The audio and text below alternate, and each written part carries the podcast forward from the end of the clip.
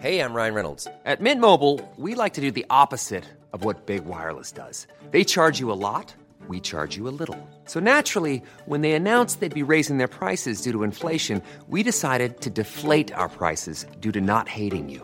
That's right. We're cutting the price of Mint Unlimited from $30 a month to just $15 a month. Give it a try at mintmobile.com slash switch. $45 upfront for three months plus taxes and fees. Promo rate for new customers for limited time. Unlimited more than 40 gigabytes per month. Slows. Full terms at mintmobile.com. La parole aux équipementiers automobiles parce que ce sont eux qui pèsent le plus lourd dans une voiture aujourd'hui. Je suis avec euh, Christophe Perilla, directeur général de Valeo. Merci d'être avec nous et bonjour. Alors, beaucoup de bouleversements dans l'automobile. On a euh, eu la crise Covid. Maintenant, aujourd'hui, ce sont les pénuries. Il y a la guerre en, en Ukraine. On a vraiment l'impression que c'est une période difficile avec une nouvelle ère qui commence. J'allais oublier la transition écologique. Oui, on est face à la transformation la plus importante de l'histoire euh, automobile, probablement depuis sa, sa, naissance. Alors, on a on n'a pas été épargné par les crises, comme vous l'avez dit, mmh. depuis euh, deux ans. Il y a eu le Covid, hein, 150 usines Valeo à l'arrêt à un instant donné, donc c'est absolument colossal. Euh, on a eu la crise des semi-conducteurs, 8 millions de voitures qui n'ont pas été produites en, en, 2021. On a la crise euh, russe-Ukraine, dont on mmh. parlera peut-être tout ouais. à l'heure. Mais ce qui est important, c'est, que malgré ces crises euh, qui sont à répétition, qui mmh. sont importantes pour ouais. un équipementier comme nous, on, on, ne peut pas dévier de, de, notre mission ou de cette transformation fondamentale de l'industrie qui est vers une mobilité qui est électrique. Alors je le comprends bien, mais tout de même les ventes de voitures thermiques, comme on les appelle, moteurs essence diesel, elles sont en chute euh, maintenant quasiment permanente. C'est, c'est ça peut-être qui est inquiétant, non? Non, c'est pas inquiétant parce qu'elles sont remplacées par des productions de véhicules mmh. électriques. Le véhicule électrique dans le monde, ça représente déjà aujourd'hui 10% de la oui. production mondiale. Donc c'est, c'est déjà important.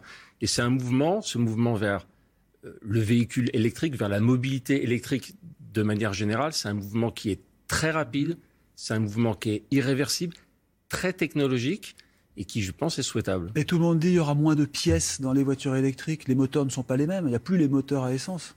Alors on dit une chose et son contraire. Oui. On dit il y, a, il y, a, moins de pièces, mais on dit aussi que le véhicule électrique coûtera plus cher. S'il coûte plus cher, c'est qu'il y a plus de contenu. Donc là, vous êtes optimiste, euh, vous, autant de business, si on peut résumer. Alors, si je prends euh, le cas de, de Valeo, nous, on s'est préparé à cette transition mmh. écologique depuis plus de 20 ans. On ne fait pas de moteurs à combustion, on n'en mmh. fabrique pas, mais on fabrique des moteurs électriques. Donc, on a orienté depuis maintenant plus de 20 ans mmh. toute la recherche et le développement euh, d'un groupe comme, comme Valeo, on l'a orienté pour accompagner cette transition vers une mobilité Donc, qui est, est électrique. C'est ça l'avenir. Il fallait avoir le flair de se lancer très longtemps à l'avance dans les moteurs électriques. Parlons de cette guerre en Russie. Elle bouleverse tout le monde. Elle fait monter les prix, les coûts. Comment faites-vous pour euh, affronter cette, euh, cette menace donc, de cette envolée des coûts? Alors pour nous, l'inflation, c'est pas vraiment le sujet euh, russe, mm -hmm.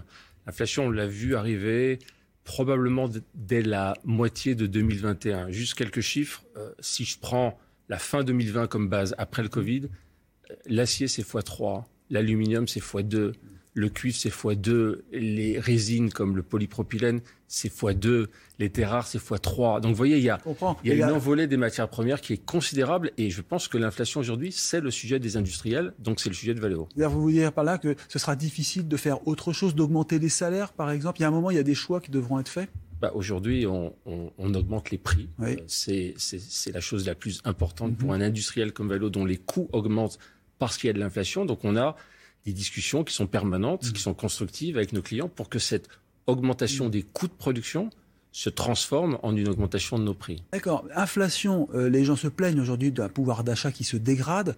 Il faut vraiment augmenter les salaires, vous qui êtes un, un grand patron euh, avec beaucoup d'usines, ça représente une masse salariale considérable. Oui, la masse salariale de Valeo, c'est à peu près 20% mmh. de son chiffre d'affaires. Mmh. Donc, c'est évidemment très important. C'est mmh. près de 4 milliards hein, pour Valeo, la masse salariale ah, sur oui. une année. Donc, vous voyez les chiffres. Et ce qu'on a cette année, c'est une surinflation salariale. C'est-à-dire que par rapport, on va dire, à, à l'histoire, par rapport aux années précédentes, on a une surinflation salariale mmh. qui est significative. Hein. C'est à peu près 60 ouais. millions d'euros de plus dans le monde de surinflation salariale. Voilà. Euh, pour un groupe comme le nôtre, on augmente nos prix et on cherche à maîtriser nos coûts autant qu'on peut. Cette guerre en Russie, vous dites finalement, enfin en Ukraine, elle ne menace pas la survie de, de l'automobile à terme C'est pas Alors, à cause des coûts L'automobile russe, c'est un petit marché. C'était à peu près un million et demi de voitures sur un marché qui en fait 80, 90 oui, mais millions. Renault faisait 500 000 voitures. Quand oui, même. donc pour certains constructeurs, c'est plus important mhm. que pour d'autres, mais globalement, puisque nous, Valeo, nous mhm. travaillons avec l'ensemble des constructeurs dans le monde, c'est 1%, 2%. Euh, donc pour nous, Valeo, c'était à peu près 1% de notre chiffre d'affaires. Oui, c'est pas beaucoup, donc c'est pas si dramatique que cela.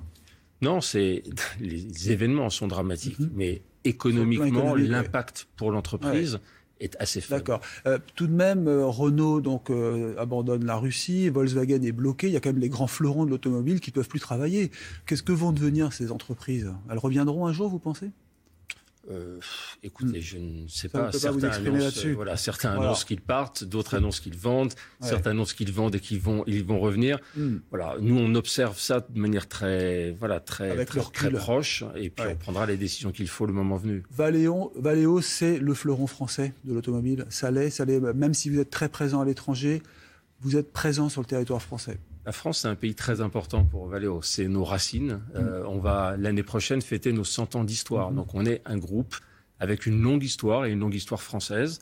La France, c'est important. C'est 13 000 personnes mm. sur, euh, sur euh, à peu près 100 000, 110 000 personnes qu'on a dans le monde. C'est 23 sites mm. industriels. On y a beaucoup investi, plus de 2 milliards ces, ces dix dernières années. Et surtout, et ça on en est extrêmement fiers, depuis ces 23 usines en France, on exporte 80% mm. de ce qu'on ah produit. Donc on est un très grand exportateur et contributeur depuis la France et donc contributeur. Alors, dernière question quand même, l'hydrogène, vous n'en parlez pas. On a l'impression que c'est la troisième voie automobile après l'essence, l'électrique. Ça va venir? J'en parle pas parce que Valéo, on se tourne vers la mobilité électrique. D'accord. Les moteurs électriques, comme je le disais. Or, un véhicule électrique, c'est quoi? C'est un, véhicule, euh, pardon, un véhicule à hydrogène, c'est quoi? C'est un véhicule électrique. Avec la pile. simplement, au lieu de produire l'électricité mmh. à partir d'une batterie, mhm. vous la produisez à partir d'une pile à combustible. Mais nous, on récupère l'électron et on en fait de la mobilité grâce à un moteur électrique. Donc, que, que le moteur, euh, pardon, le moteur est électrique, que la voiture soit à hydrogène ou à batterie. c'est très clair. Donc vous serez sur ces marchés du futur. Merci beaucoup Christophe Perilla, directeur général de Valeo. Restez avec nous sur CNews.